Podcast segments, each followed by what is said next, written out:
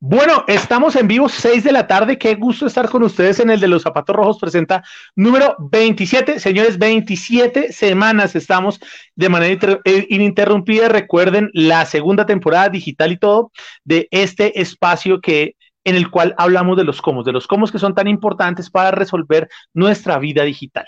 Y hoy seguimos con nuestro octubre, con nuestro octubre de educación digital. Ya empezamos a abordar un poco acerca de estos temas de cómo iban a cambiar los temas con la, con la alternancia, cómo iba a ser eh, todas estas nuevas cosas que nos trae la, la educación digital.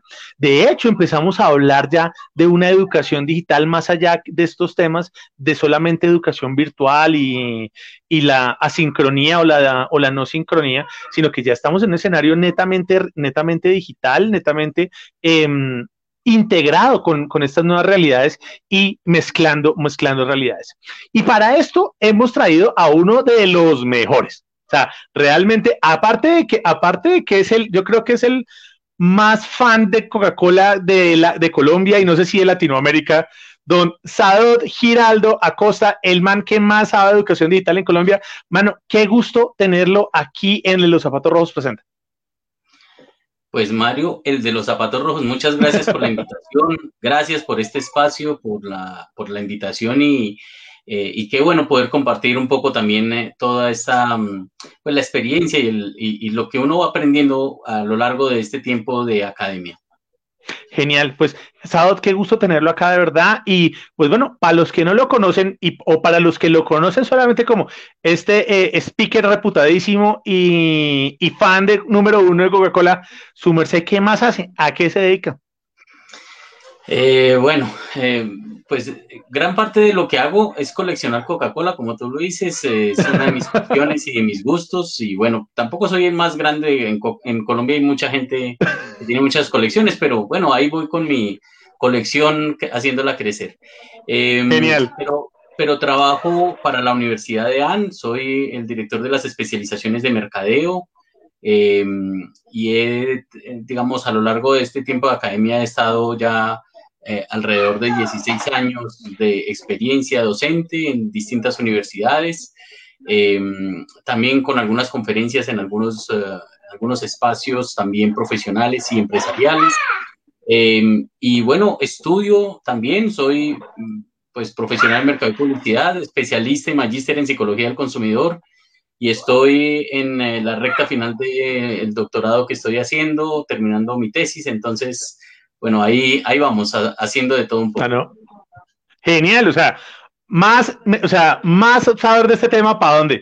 Pues qué gusto, qué gusto saber de verdad. Y pues bueno, uno de los, de, los puntos de los que estamos abordando aquí en este octubre, eh, como les decía, es ese tema de la educación digital, ¿no? Todos estos retos y todas estas nuevas formas, porque claro, nos hemos preparado, ya medio sabemos cómo es el tema, ya se nos ha, se nos ha eh, abierto la puerta como a la brava, pero ya nos toca dar el paso y afrontar, ¿cierto?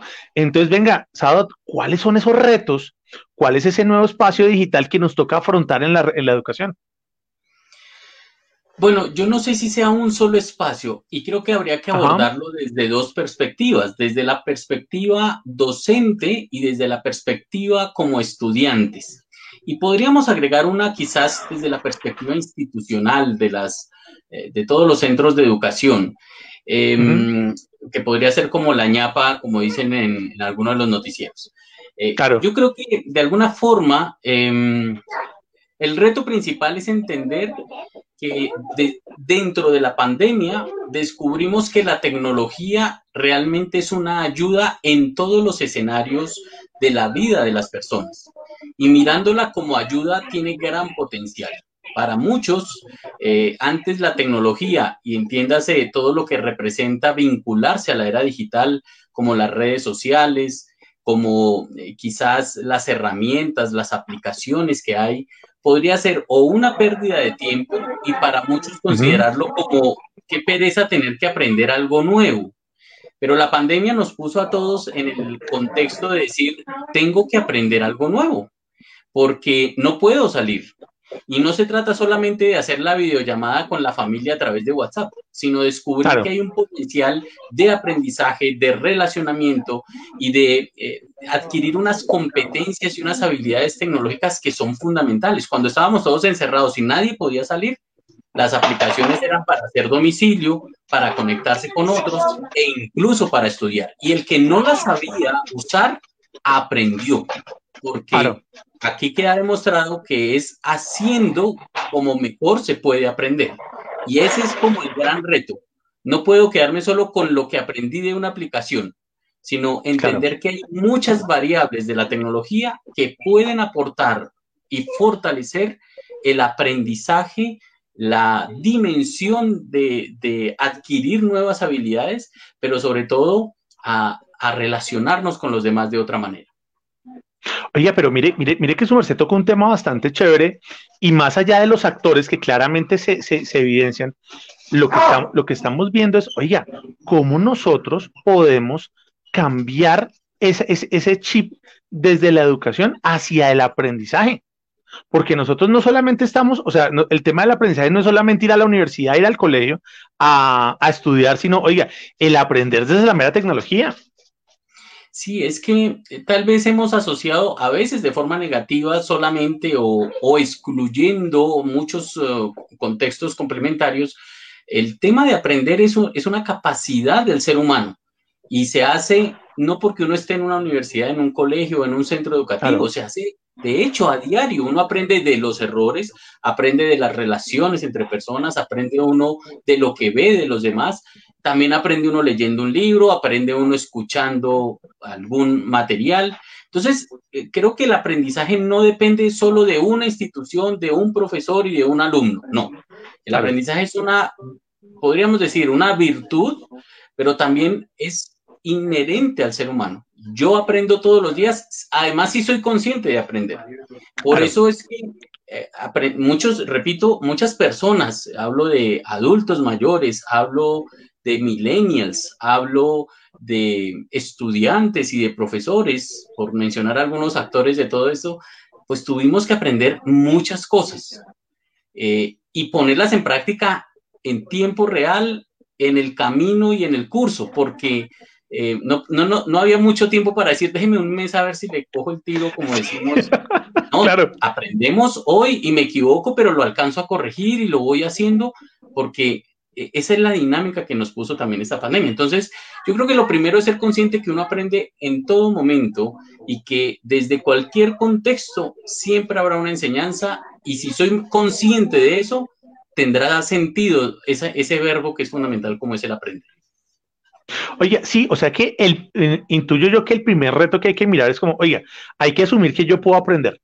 O sea, no necesariamente tengo que eh, depender de una guía, de tener un proceso, sino que, ojo, también mi, proceso de, aprendizaje está en mí mismo para poder enfrentarme a las cosas. Sí, sí lo que no. ajá. Dale, dale, dale. perdóname la, interrupción, pero te iba a decir que eh, eh, cuando uno es consciente de eso, uno valora más las cosas, porque de pronto uno no le pone tanto atención. Mira, voy a ponerte un caso. Mi tesis doctoral tiene que ver con los adultos mayores y cómo se involucran con la tecnología, justamente, con el comercio electrónico. Y hay un gran mito en torno a ellos, por ejemplo, porque dicen, eso es un adulto mayor, eso no, no aprenden de tecnología, ellos no saben de eso. Em, yo, yo he, estado vinculado con varios adultos mayores justamente por este, eh, por, por mi estudio Claro. Eh, pero yo miro a mi mamá, que es el vivo reflejo de eso. O sea, mi mamá no tenía Facebook, no te, ah, es decir, sabía manejar WhatsApp como lo básico, pero ella aprendió cómo mandar stickers, cómo mandar notas, cómo... Y yo decía, pero ¿quién le enseñó? Porque hoy es más fácil aprender porque es muy intuitivo, ¿sí? Es mucho más práctico. Y en medio de la pandemia, mi mamá abrió Facebook.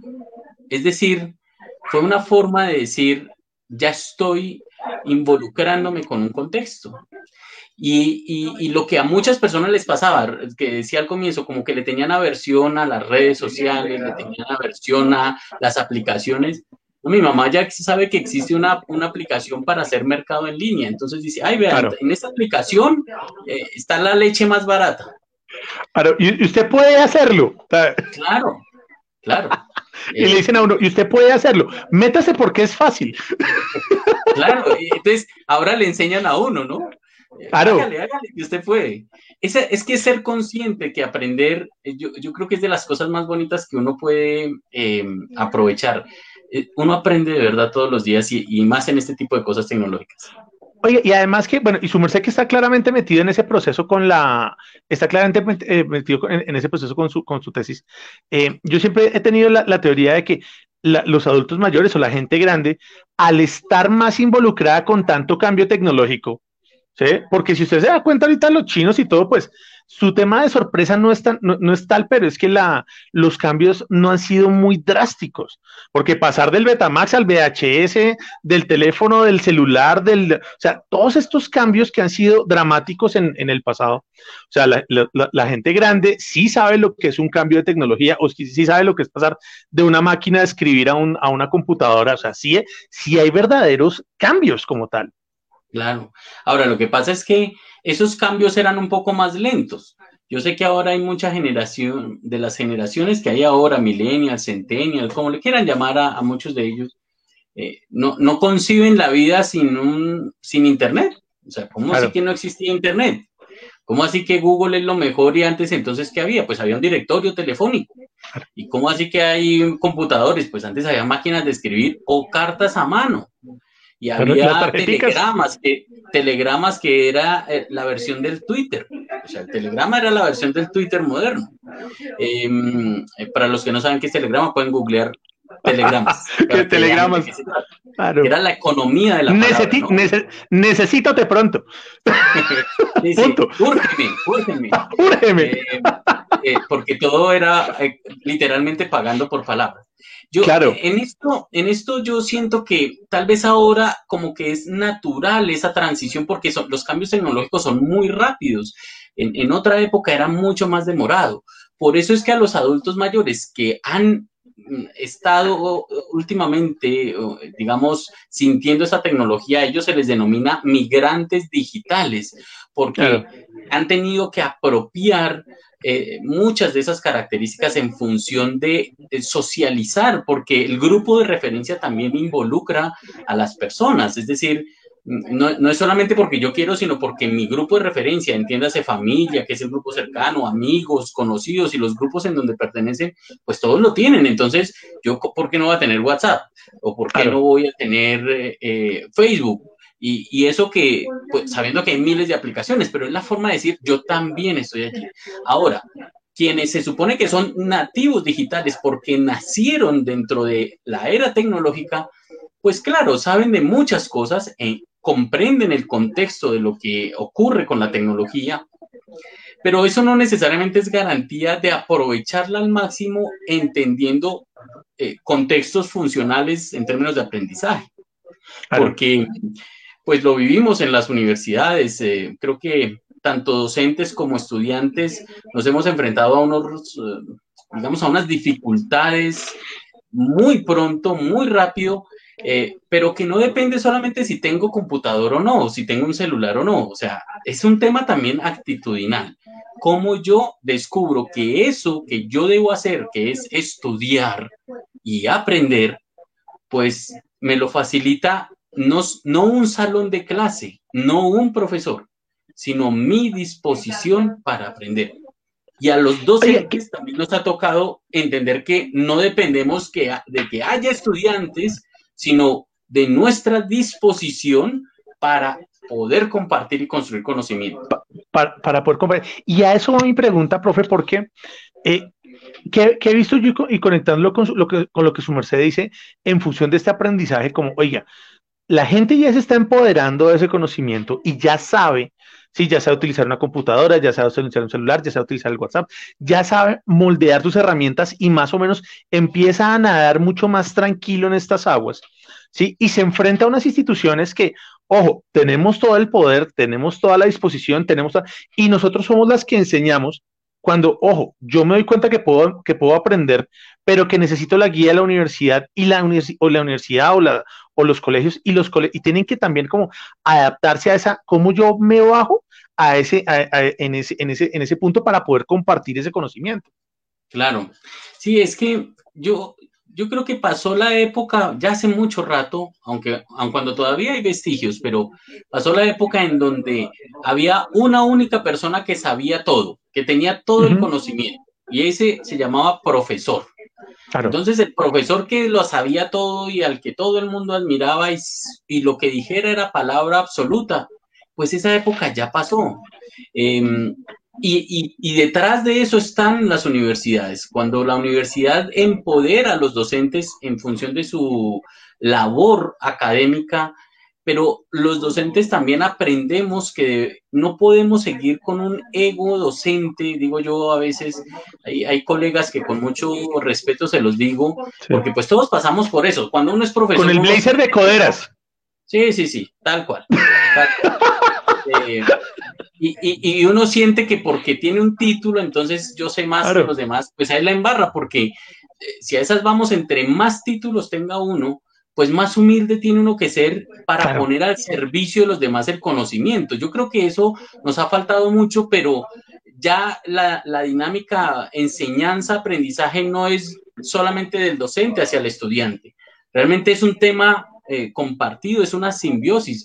Yo aprendo mucho de los estudiantes cuando presentan sus trabajos después de que yo, cuando hemos podido tener orientaciones, asesorías y demás, ver lo que eh, generan como producto, pues es muy interesante porque uno aprende eh, también desde la perspectiva que tienen los demás. Entonces aquí no es quién conoce más, y las universidades también, y bueno, hablo de universidades porque es en, el, en, el, campo en donde me muevo, pero hablo de todos los centros de educación, pues tienen es que buscar cómo facilitar el aprendizaje, porque esto es una construcción de conocimiento compartido.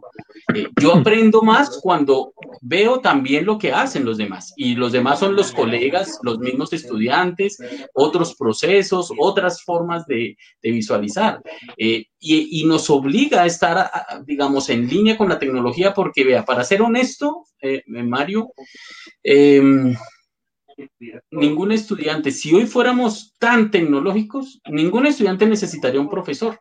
Entre a YouTube, léase los artículos que quiera en las bases de datos y usted podría salir, digamos, muy pilo en una cantidad de elementos, de, temas o de formación.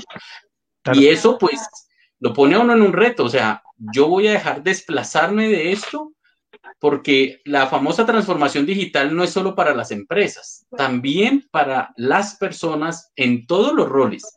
Y un docente tiene que transformarse digitalmente, pero para hacer una transformación digital docente, tiene que haber una transformación humana docente. No podemos mirar a los estudiantes por encima del hombro.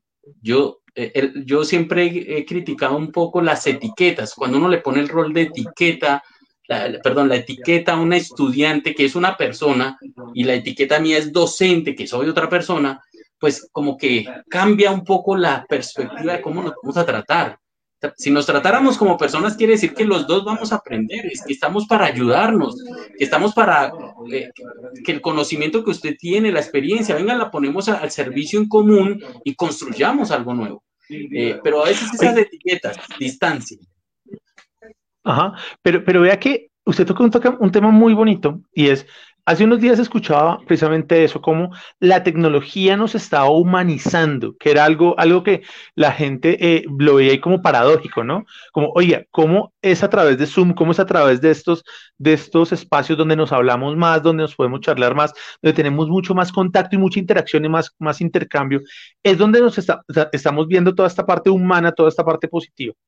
Entonces, cuando podemos nosotros nos bajamos de este pedestal y nos ponemos a nivel de, estas, de estas mentes que llegan ávidas de conocimiento y sabiendo utilizar, ¿sí? En, la, en, la, cuestión docente, ven, ¿qué pasa? ¿Cuál es entonces ese reto ahí? ¿Cómo nosotros tenemos que afrontarnos o cuáles son esas nuevas cosas que desde, la, desde el rol docente y desde el rol estudiante van a pasar? cuando nos bajamos, nos bajamos al nivel de los estudiantes y los estudiantes se suben a este nivel tecnológico y nos empezamos a encontrar ahí cuál es ese, cuáles son esos retos que se dan ahí entonces. Yo creo que lo primero es quitarnos las etiquetas. Creo que ese sería un primer reto. Quitémonos las etiquetas, es decir, no, no soy yo solamente profesor y usted simplemente un estudiante. Ni, ni, ni, uno se sube ni el otro se baja. Yo creo que estamos por igual tratando. Estamos a nivel. Estamos en el mismo nivel. Eh, Genial. ¿en qué, está la diferencia? Pues en un poco de experiencia, quizás en un conocimiento, en una visión, pero eso no quiere decir que alguien sea más que otro. Eh, a mí me parece que eh, ese sería el primer reto, quitarnos las etiquetas para que nadie se sienta superior, porque también debo decirlo, hay estudiantes que se sienten superiores a todo el mundo. Eh, y pareciera que uno tiene que darle las gracias por estar con, con uno. Es decir, perdónenme la ironía, digamos, es como, o sea, siquiera me pones a mí a trabajar porque no es eso, es que no es si el estudiante es más que... Que, que, pasa en muchos programas, ¿no? Claro, claro, es, Que, es, muy seguido. Eh, yo creo que aquí ni la soberbia ni el orgullo en ninguno de los dos roles son positivos porque no va a haber un aprendizaje ni una experiencia positiva. De nuevo es tratarnos como personas, primer reto. Pero aquí podríamos dividirlo entonces por, por roles. Hablemos de los docentes, que es una de las partes en donde yo también me desempeño. Eh, como decía ahora, eh, hay que transformarnos digitalmente, pero yo debo transformarme humanamente, porque es que cuando uno encuentra compañeros y colegas que llevan 30 años, 40 años en la profesión, entonces yo he enseñado esto toda la vida y tienen las mismas diapositivas de toda la vida. Pues los, mismos, los mismos negritos de PowerPoint.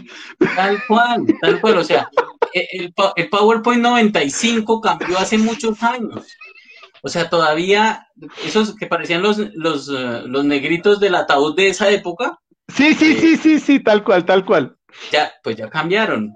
Lo que digo es que uno, uno tiene que actualizarse. O sea, yo no puedo quedarme con un solo libro que leí, con ese, decir que ya me lo sé todo. O sea, uno, si algo hay que eh, yo, yo lo invito siempre a mis estudiantes que hay que leer, que hay que invertir en libros y en textos porque le ayudan a, uno a tener una mirada diferente. Pero no se trata de repetir solamente lo que dicen los libros, es también la experiencia y el conocimiento que se va formando por la, por la experiencia. Entonces, creo que ese, ese, esa transformación humana implica que yo evoluciono como persona y también como docente. Y entonces, si yo evoluciono como, como docente, ese, que ese sería el segundo reto, no puedo quedarme en lo mismo de siempre, con las mismas diapositivas, con el mismo contenido y el mismo discurso, que de hecho se vuelve aburridor. Eh, uno todavía encuentra los mismos ejemplos de las mismas marcas en todo lado y eso ya no, digamos, no es tan práctico y, y no genera esa empatía importante con los estudiantes. El tercer reto, digo yo, eh, alrededor de, la docencia, pues tiene que ver también con la em, posibilidad de adoptar nuevos recursos tecnológicos. Eh, yo debo eh, contar una infidencia, pero sin contar los nombres. Pero había compañeros que estaban preocupados porque en la pandemia pues tocaba usar el computador para, para las clases y claro, estaban con un dolor de cabeza porque decían, ¿y ahora qué hago? Porque yo en clase los pongo en grupitos en el salón y, y les doy esta hojita para que hagan el trabajo. ¿Cómo, ¿Cómo, hago ahora? O sea, no, si no uno no concibe que hay una cantidad de recursos digitales impresionante, o sea, es, es más la forma de querer yo aprender, por eso hablaba yo de la disposición, pues saber que al lado de la evolución hay una cantidad de recursos que también debo explorar. Incluso hay sitios para docentes en chats como Telegram, eh, que les recomiendo también esa aplicación. Hay, una, hay, una, hay un grupo que se llama Educación 3.0. Eh, en Facebook hay varios grupos donde promueven una serie de recursos. Hay otro que se llama Profe Ayuda Profe, que surgió justamente a partir de esa pandemia para mostrarle, mire, aquí usted puede hacer quizzes en línea, usted puede hacer trabajos en grupo, usted puede hacer eh, exposiciones grupales, pero es decir, usando recursos digitales, porque insisto que el tema no es si estoy en el salón o estoy en el computador, es cómo yo visualizo y planeo mi clase. Por eso es que las clases de hace 30 años de muchos colegas, se los digo con mucho cariño, eh, pues qué bueno que tenga eso, si uno no demuestra la evolución, también es una, ahí sí como diría un presidente vecino, sería un autosuicidio. Para que me dijo un presidente vecino. Eh, pues claro, yo también me estoy dando, yo le estoy diciendo a YouTube que es más importante que, lo que yo sé. Porque eso lo encuentra usted en video y gratis. Y hasta más agradable que escucharle su discurso. Entonces, pues va, ahí de la mano va el cuarto reto de docente. Em, y es que yo tengo que hacer ahora las sesiones mucho más compartidas sesiones más agradables, sesiones más experienciales. Eh, no puede uno estar eh, con un discurso de ocho horas seguidas sin poner en práctica el conocimiento. Y más detrás de una pantalla. Y más, sin, esa empatía no es solamente, a ver, pongan todos la cámara que no los veo. Cuando en esta realidad... Quiero, quiero público, quiero público. Claro, como, como para saber si están ahí. No, es que uno hace que la gente esté ahí con cámara o sin cámara. O sea, eh, para que no, para que lo tengamos claro, en el salón uno ve gente, pero también están como Mero Simpson, con la mente en otro lado. Claro. Todos diciéndole, ¿entendieron? Sí, pero yo estoy en otro lado.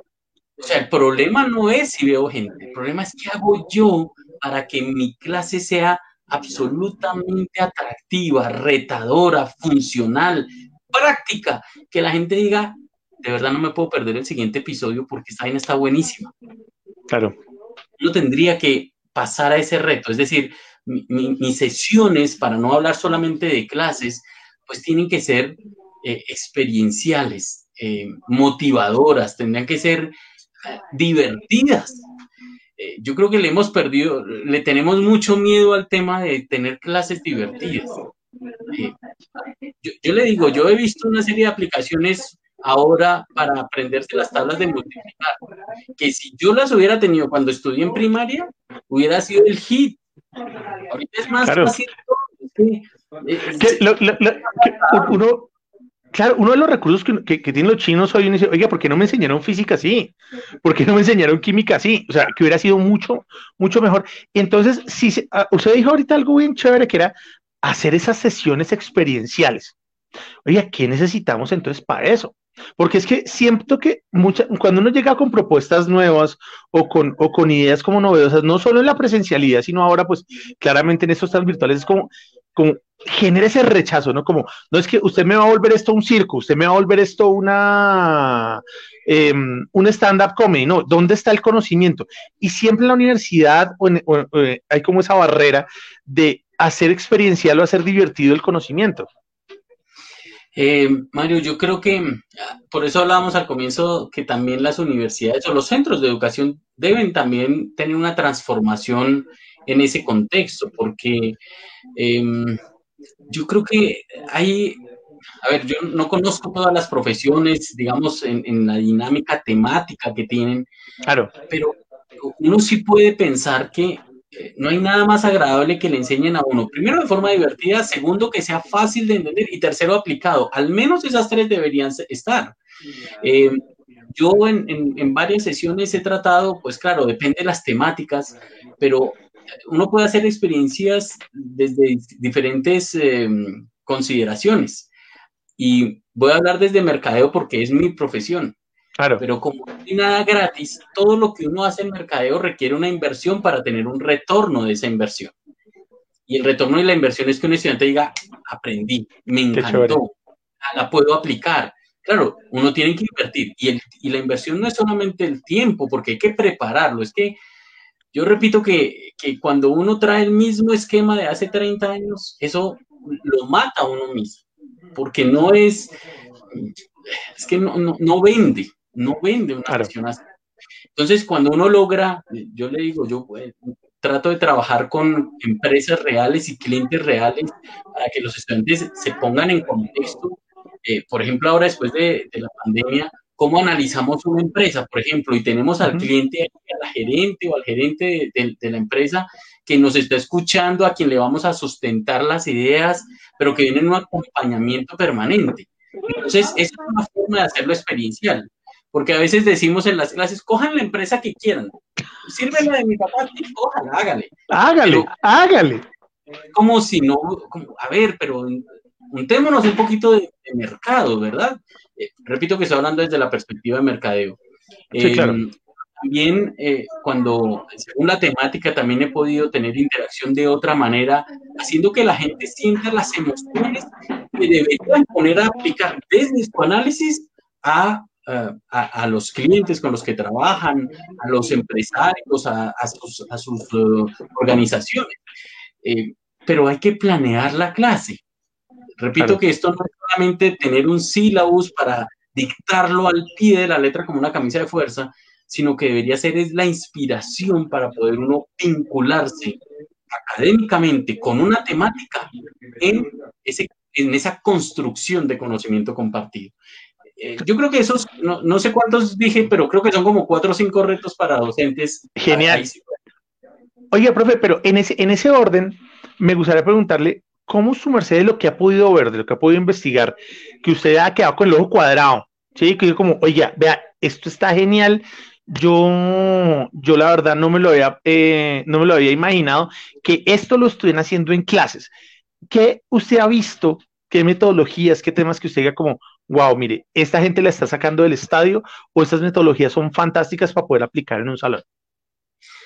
Em, pues he visto temas de simulación, em, claro, usando eh, simuladores, por supuesto, eh, asociados con diferentes em, contextos, eh, no solo de salud, por ejemplo, sino también en, temas comerciales. He visto metodologías asociadas con realidad virtual y realidad aumentada que exigen por supuesto, una estructura y, una, y un tema de planeación bastante pues detallado, porque no se trata solamente de tener un dispositivo para ver las cosas, sino pues cómo, eh, cómo se puede construir a partir de ese aprendizaje. Pero también he visto cosas muy chéveres que están asociados con, con el juego, la lúdica. Ajá. Tema del, del Lego, em, con las fichas del Lego, eh, que eso ayuda a aprender de una manera muy didáctica. Y ahorita volvió eh, en, tono vintage eh, el Estralandia. Para el Estralandia. Que, no, que nos escuchan y que dirán, oh my God, ¿qué es el Estralandia? Pues era el Lego de la época. ¿sí? y volvió Estralandia también con un tema de creatividad que de, de, alguna manera es una... Con las tarjeticas, ¿no? Claro, pero, pero también ahora con, no solo con colores y demás para ayudar justamente al tema de creatividad.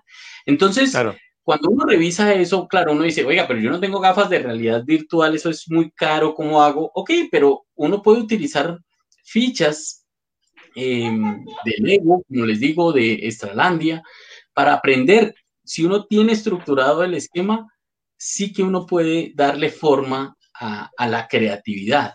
Y no importa si usted es buen dibujante o si usted es diseñador o si usted es nulo para eso. Cuando uno lo ponen a jugar, sí que sale a flote eh, ese proceso de aprendizaje natural que a usted se le queda, porque usted creó el juego, usted hace la asociación y le queda claro cómo funciona un tema de estrategia, un tema de, de planeación, un tema de estructura, y eso ayuda muchísimo. Ahora, bueno, y estamos en virtual, entonces, ¿cómo hacemos para llegarle a las fichas? También hay juegos virtuales. Claro. En donde poniendo equipos, uno sí podría organizar, eh, oiga, armen, armen un contexto así, con el juego, con la lúdica. Em, hoy como los nombres son gringos, pues tiene que ver un poco con la gamificación, ¿no? Que es el, pero es juego, es, es aprender a jugar.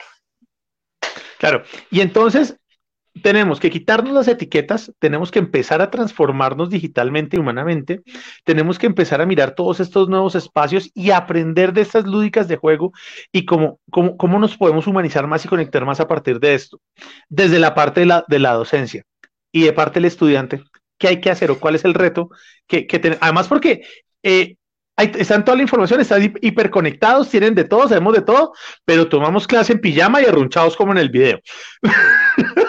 Pues es que, es que mire, esto, esto cambia el panorama. La pandemia cambió el panorama. La etiqueta de muestra a ver usted si está arreglado para la clase. Pues hoy había gente en babuchas, eh, en pijama y despeinado porque tenía clase a las 7 de la mañana. Em, yo, yo, por ejemplo, en algunas clases les he dicho, bueno, a ver, vamos a hacer concurso de, de pijamas, a ver cómo están los que quieran mostrar la cámara. Y eso porque es una pauta activa. O sea, oiga, pero estoy en clase, sí, pero también hay que ser un poco flexibles. Creo que eso podría, podríamos ponerle un asterisco ahí a la parte de docentes. Hay que ser más flexibles porque yo no me puedo poner por si alguien se conecta tarde o si muestra o no la cámara. Eh, más cuando en esta realidad, en, la pandemia había gente, así como había gente sola en un apartamento, había otros que vivían cuatro, cinco, seis personas eh, y estaban, imagínense, todos compartiendo el mismo internet, la misma cocina, la misma sala y demás. Claro. Eh, perdón que tengo un perrito por aquí, estamos todos. y eso pasaba además en las clases. el perro. Y, eso pasa además, claro. Y, la gente, profe, pero pues podemos salir a almorzar más temprano. No porque es de una hora el almuerzo. Cuando había gente que le tocaba hacer su almuerzo. O sea, yo tengo que hacerme almuerzo, deme un espacio más. O sea, ese es un tema de flexibilidad. Pero vamos para la parte de los estudiantes.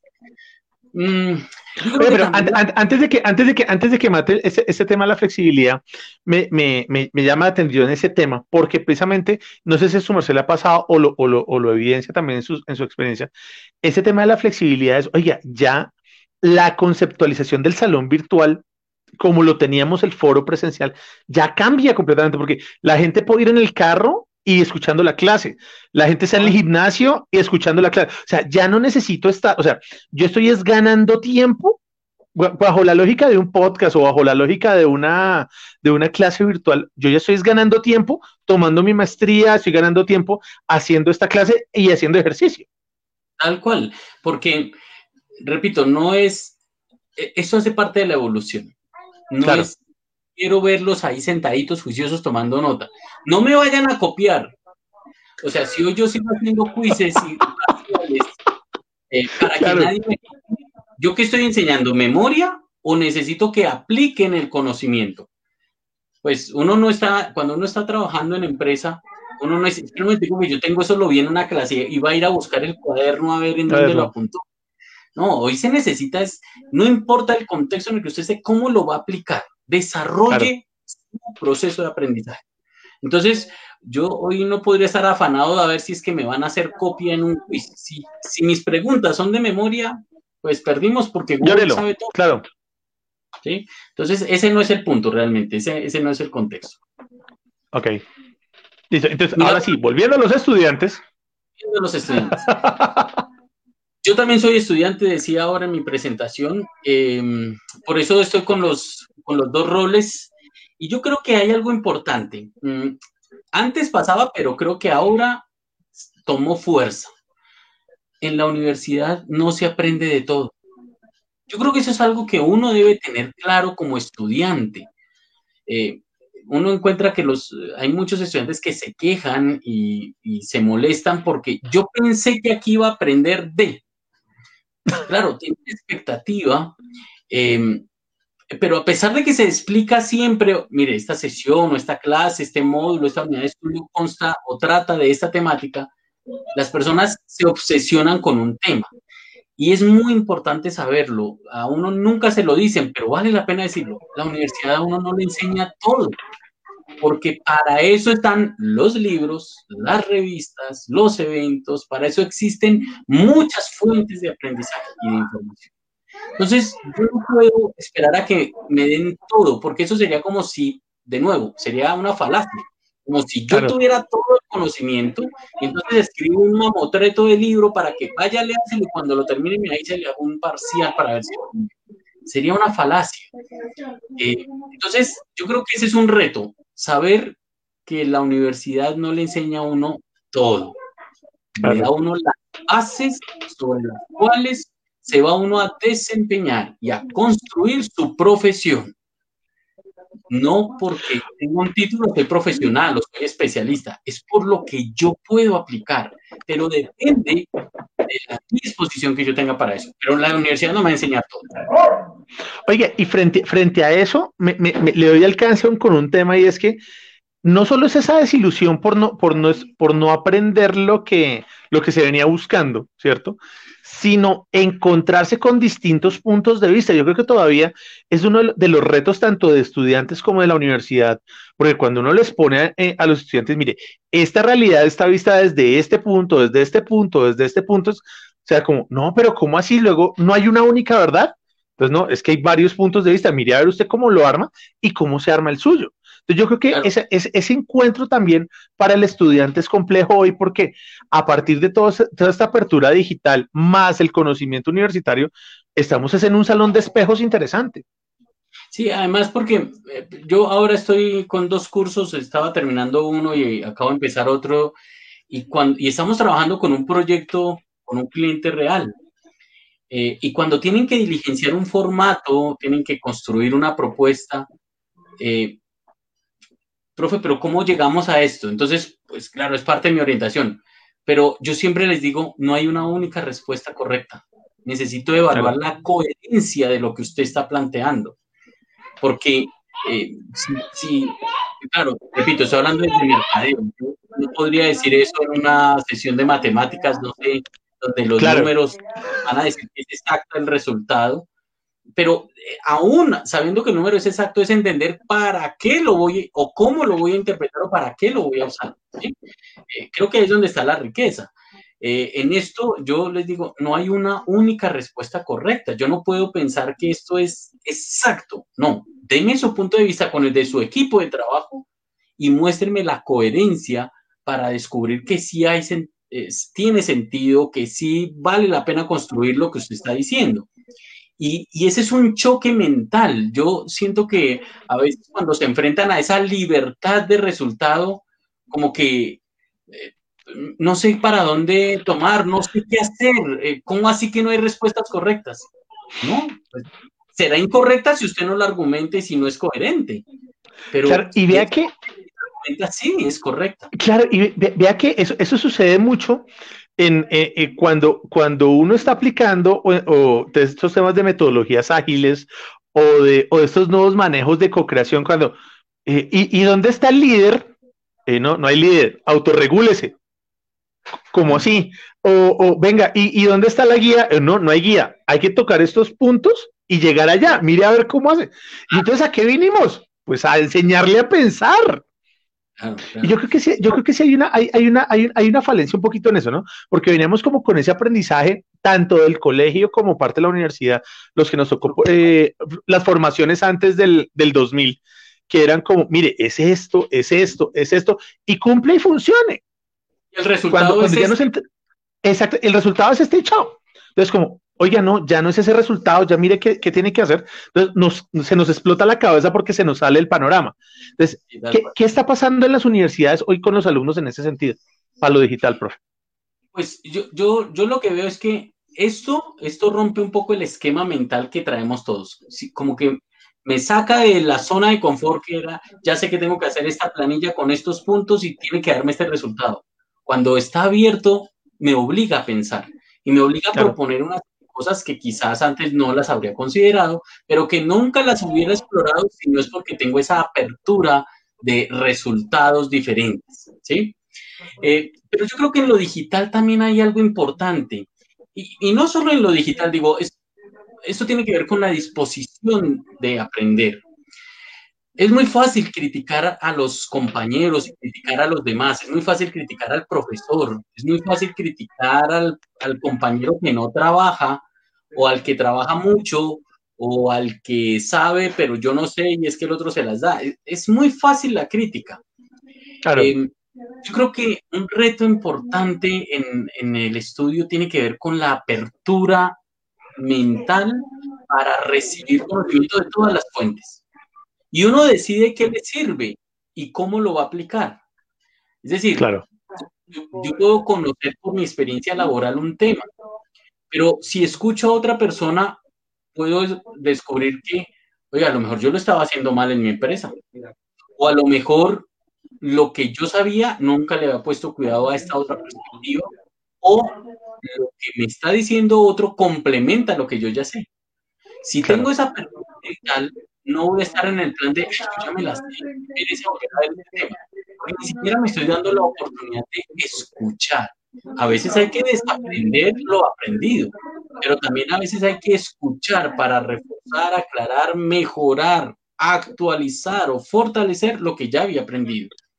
Eh, y eso tiene que ver un poco con, con, con, la relación con compañeros y con los docentes. O sea, em, repito lo que decía al comienzo, que nadie se sienta superior a los demás, ni el estudiante ni el profesor. Aprendamos. Ah, ya la sabemos. Bueno, entonces complemento. Pues, complemento. O, o, cómo, hago, cómo hago para salir mejor de este círculo. Y, es, y esto me lleva, profe, a una pregunta, a un punto que, que, viene muy de la educación virtual, de hecho, o sea, esta educación eh, asincrónica, donde venga, yo leo, yo me organizo, yo tengo este conocimiento guiado por las personas que han construido ese, ese, ese documento, y llegamos y nos encontramos en un punto, es a compartir. ¿Sí? Venga, yo lo veo desde este punto, usted lo ve desde este punto, ¿cómo lo construimos juntos? Claro, claro, porque, de nuevo, estamos en época siempre ha sido así, solo que no se notaba. Pero yo sí creo que ahora estamos en la época del conocimiento compartido, no del conocimiento excluyente o del único conocimiento. Es conocimiento compartido, porque yo no puedo negar las competencias y habilidades que tenga un estudiante. Cuando a mí me, cuando yo siempre los escucho, cuando se presentan y eh, yo trabajo en esta empresa o mi cargo es este, genial, usted nos va a aportar muchísimo, de su experiencia nos va a aportar porque yo lo que hago es involucrarlos para que eso que dicen que saben, pues lo pongan en práctica. Claro. Y lo ajustamos, lo ajustamos, lo nivelamos, pero es compartido, no es una única verdad, ni la suya ni la mía, es la nuestra que construimos en esa, en esa oportunidad. Pero yo creo que hay algo importante también y podría ser otro reto para los estudiantes, y es que hay que invertir. Y la inversión no es solo pagar una matrícula para digamos, ver unas materias. La inversión tiene que ver en términos de tiempo y de esfuerzo y de disposición, otra vez la palabra. ¿Por qué de tiempo? Pues porque ya no puedo decirle yo al profesor, profe, yo me trasnoché haciendo este trabajo. Sería injusto. Pues que yo trabajo. Una trasnochada. ¿Cómo le evaluó su trasnochada y la que no trasnochó? O, la clásica, o la clásica, profe, es que todos trabajamos. Claro, pues, pero y también pues, nadie lo obligó a estudiar, o sea, o sea, ahí, ahí digamos es un tema, ahí es donde viene la disposición, pero la inversión tiene que ver, em, ah, bueno, y la, porque la segunda es el esfuerzo, profe, es que yo me esforcé mucho, sí, pero tu esfuerzo da resultado, porque en las empresas a uno no le pagan por el esfuerzo, uno trabaja por resultados. O sea, usted tiene esta meta, usted tiene estas responsabilidades, pues a usted lo miden es por eso, no por su esfuerzo. O sea, realmente es lo que... Es que yo lo hice muy bien, pero no funcionó. Claro, y si no funciona, pues no tiene chiste, ¿verdad? O sea, por ahí de los tantos memes que han habido, eh, salió uno de bienvenidos a este nuevo avión y entonces todos los profesores de la universidad contentos y, bienvenidos a este nuevo avión que construyeron los estudiantes de la Facultad de Ingeniería y se bajaron todos los profesores y quedó uno solo. ¿Y usted por qué se, usted por qué se quedó? Dijo, hmm, yo conozco a mis estudiantes y esta vaina no va a funcionar. Los demás sí se bajaron del susto. Y esa no es la realidad. O sea, hoy sí que funcionan muchas cosas porque los estudiantes hacen. Ahí es donde viene esa soberbia docente o la soberbia estudiante, que cuando se juntan no son buenas. Hablaba de la inversión, porque la inversión tiene que ir en libros, eh, la era digital también ha mostrado algo y es la pereza para leer. Es lo primero que yo encuentro en Google. Y Google nos ayuda, pero pues para eso está Google académico. y, ya, ni siquiera Wikipedia, porque antes por lo menos citaban a Wikipedia. Ya ni la Wikipedia está, está en, las, en las listas. La verdad es que yo le tengo prohibido a mis estudiantes que me citen orgullosamente en las referencias bibliográficas a Wikipedia, monografías.com, buenatareas.com, rincondelvago.com. O sea, buenas. Hay que invertir en comprar libros y no son para tenerlos. O sea, yo, mm, a mí me gusta comprar libros, tengo mi biblioteca porque me gusta leer y complementar lo que yo, lo que pues lo que sé y lo que no sé. Es que uno tiene que aprender todos los días. Yo tengo clarísimas mis debilidades académicas y trato de reforzarlas justamente leyendo, preguntando Y comprando un libro es una forma de. Yo quiero saber más. Pero también uno puede invertir asistiendo a cuánto curso hay. Si algo explotó esta pandemia, fue la cantidad de webinarios. Claro. De Verbigracia, estamos aquí. De este tipo de charlas, porque muchas cosas ocurrieron para aprender y gratis. Hubo eventos maravillosos y siguen habiendo. Oigan, inscríbanse. Y otros que son más baratos, pues, porque no es lo mismo en físico.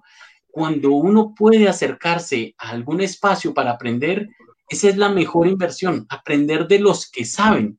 Eh, cuanto evento hay, yo trato de estar vinculado con muchas cosas de marketing, tengo redes de, marketing y, participo en varios eh, espacios porque hay muchas cosas que no sé y las que sé necesito actualizarlas, reforzarlas o aclararlas o mejorarlas. Eh, y esa es una cuestión. Hoy no me puedo quedar solo con, la, con lo que me diga un profesor en la universidad. Por eso decía el primer reto, la universidad no me enseña todo. Yo tengo que invertir en libros, tengo que invertir en, en, en eventos, en cursos que me complementen. Eh, yo tenía un grupo de estudiantes en alguna oportunidad, siempre uso el ejemplo de estudiantes que tengo en Afganistán, eh, los de Afganistán que me, arman el escándalo. Y había un grupo que decía, profe, pero es que yo necesito, yo hubiera sabido que esto, esta clase era así difícil, pues pido primero que me hagan un curso de Excel porque yo no sé Excel. Pero eso es una competencia que si bien, o sea, yo no tengo una materia que se llame Excel 1, Excel 2, Excel 3, hoy hay muchos cursos. Claro. y eso es como, eso es como, como saber leer o saber sumar. O sea, si usted ya. O sea, es como poner en la hoja que en la hoja de vida que uno sabe la subida ofimática. Pues que eso es como saber leer.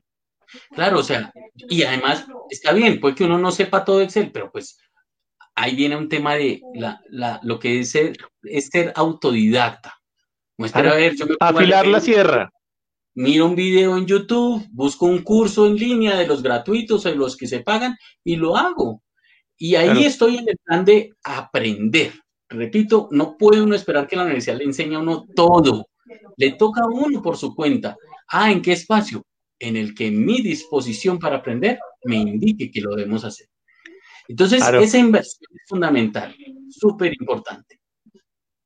Oiga, profe, y entonces, como en el noticiero, como su merced dijo, uno, eh, los docentes. Dos, los estudiantes. Y Miñapa, la institución. Y Miñapa, la institución. ¿De qué va entonces la institución con todo este rollo? Además, cuando estamos en este mar de eh, infoproductos con hormonas que se crean en universidades, entonces, ¿cómo, ¿cómo nosotros abordamos ese punto? Lo que pasa es que, de nuevo, hablábamos del ego eh, profesor, del ego docente, del ego estudiante y del ego institucional. Claro. Y yo creo que hoy no podría uno mirar por encima del hombro tampoco a ninguna institución que enseñe. Una persona que enseña está ayudando a que el conocimiento se difunda.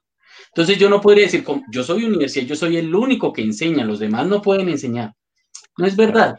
Primero porque cada quien escoge de dónde aprender. Equivaldría tanto a estigmatizar a YouTube porque tiene tutoriales. Entonces, eh, sería injusto y descompensado el tema. Yo lo que siento es que hoy, primero, las instituciones deberían tener un, tema de cooperación o como llamamos en marketing, una época de competencia. Ayudémonos, unámonos. Oiga, usted es bueno en esta temática. Yo tengo este tema. Yo soy universidad y usted no, no importa. Ayudémonos porque... ¿Cómo nos integramos? claro, ¿a dónde va la gente? Donde vea que hay más posibilidades de aprender de forma práctica. Y a lo mejor o adaptamos un modelo, lo construimos para poderlo potencializar o generamos alianzas para que lo que yo enseñe el otro lo complemente con certificaciones o para que el otro ayude eh, también a vincular distintos públicos. Esto es un tema de competencia, no de orgullo institucional. Orgullo es el mal orgullo, digo.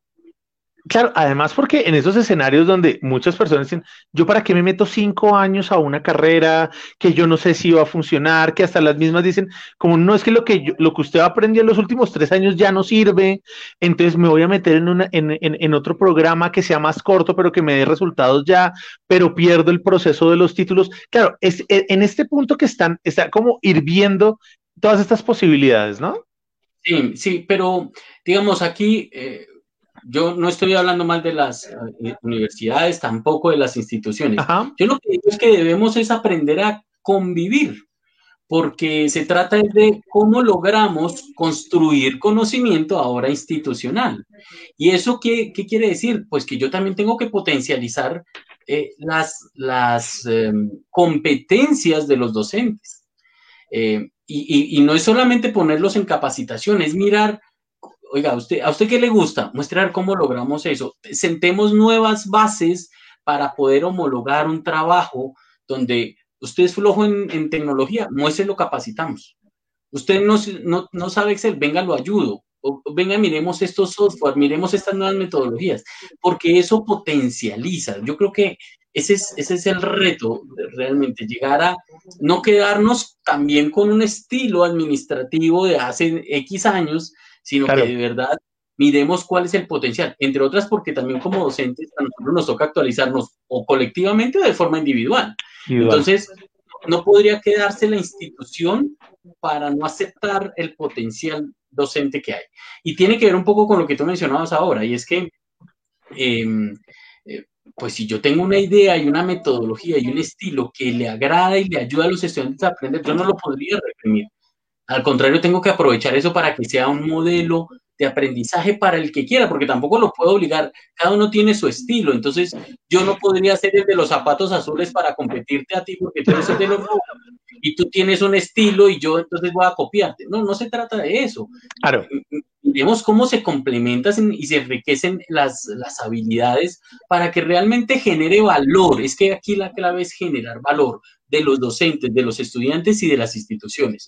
¿Y qué significa generar valor?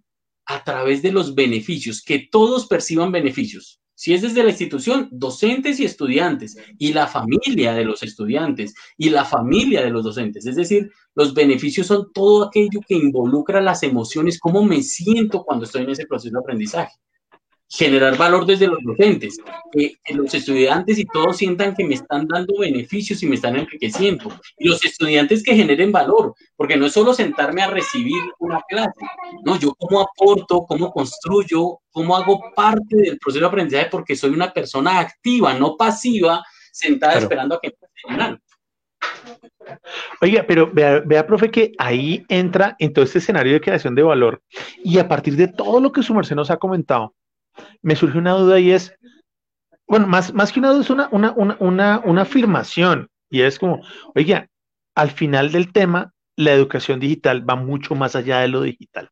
O sea, el tema hay que abordarlo en una, en otra esfera mucho más amplia, desde, desde la parte de la relación humana, que su Marcelo tocaba mucho, como diga, venga, hay que transformarnos humanamente para que esta vaina funcione, porque si no, igual vamos a estar conectados, pero no nos vamos a poder hablar. Sí, esto no es solamente prender un computador, tener una plataforma para transmitir, tener un sílabus y dicte clase. Claro. Esto implica realmente descubrir las competencias que ya traen las personas, estudiantes y docentes, pero cómo construimos un conocimiento que genere además productos de valor hasta para la sociedad. Cuando yo logro involucrar que no se trata solo de hacer tareas, es que yo creo que esto tiene que cambiar mucho más allá. Y esto para los docentes, uno no se puede quedar solamente en poner tareas para calificar, porque hay que evaluar un proceso, pero los estudiantes no pueden estar pendientes hoy de las notas. Yo creo que es eso. Apúntame, hay otro reto, Mario, en eso. Claro. Yo no puedo seguir pensando en que la nota es importante. No, yo tengo que pensar es, uno dice, es que yo, he tenido estudiantes que me dicen, es que nunca me había sacado yo esta nota. Digo, bueno, hay una primera vez siempre. Porque la no refleja ni qué tan inteligente es usted, ni qué tan menos inteligente es que los demás. Está diciendo que el proceso y las competencias no se evidenciaron lo suficiente. Por eso ni las notas, ni el sistema me tienen que obligar a aprender. Lo tengo que hacer porque me gusta. Porque si a uno no le gusta lo que hace, no sirve. No lo haga. No sirve. A uno le tiene que gustar. Así es. Pues bueno, profe, muchísimas gracias de verdad y qué buena charla, me encantó. Unos muy buenos retos, unas muy buenas eh, escenarios para afrontar en, nuevo, en estos temas de educación digital. Pues bueno, estuvimos aquí con don Sadot Giraldo Acosta, gran académico y conocedor de estos temas digitales. Y muchísimas gracias a todos ustedes por estar conectados aquí en este en vivo. Y también si nos están escuchando por el, por el podcast, genial, eh, pónganle cinco estrellas, denos sus comentarios digan que esto ha sido una maravilla. Y si nos están viendo en el diferido por YouTube o a través de este, de este Facebook también, muchísimas gracias. Déjenos sus comentarios aquí abajo. Profe, muchísimas gracias por esta oportunidad y esta charla, de verdad. Gracias por la invitación, Mario. Saludos a todos.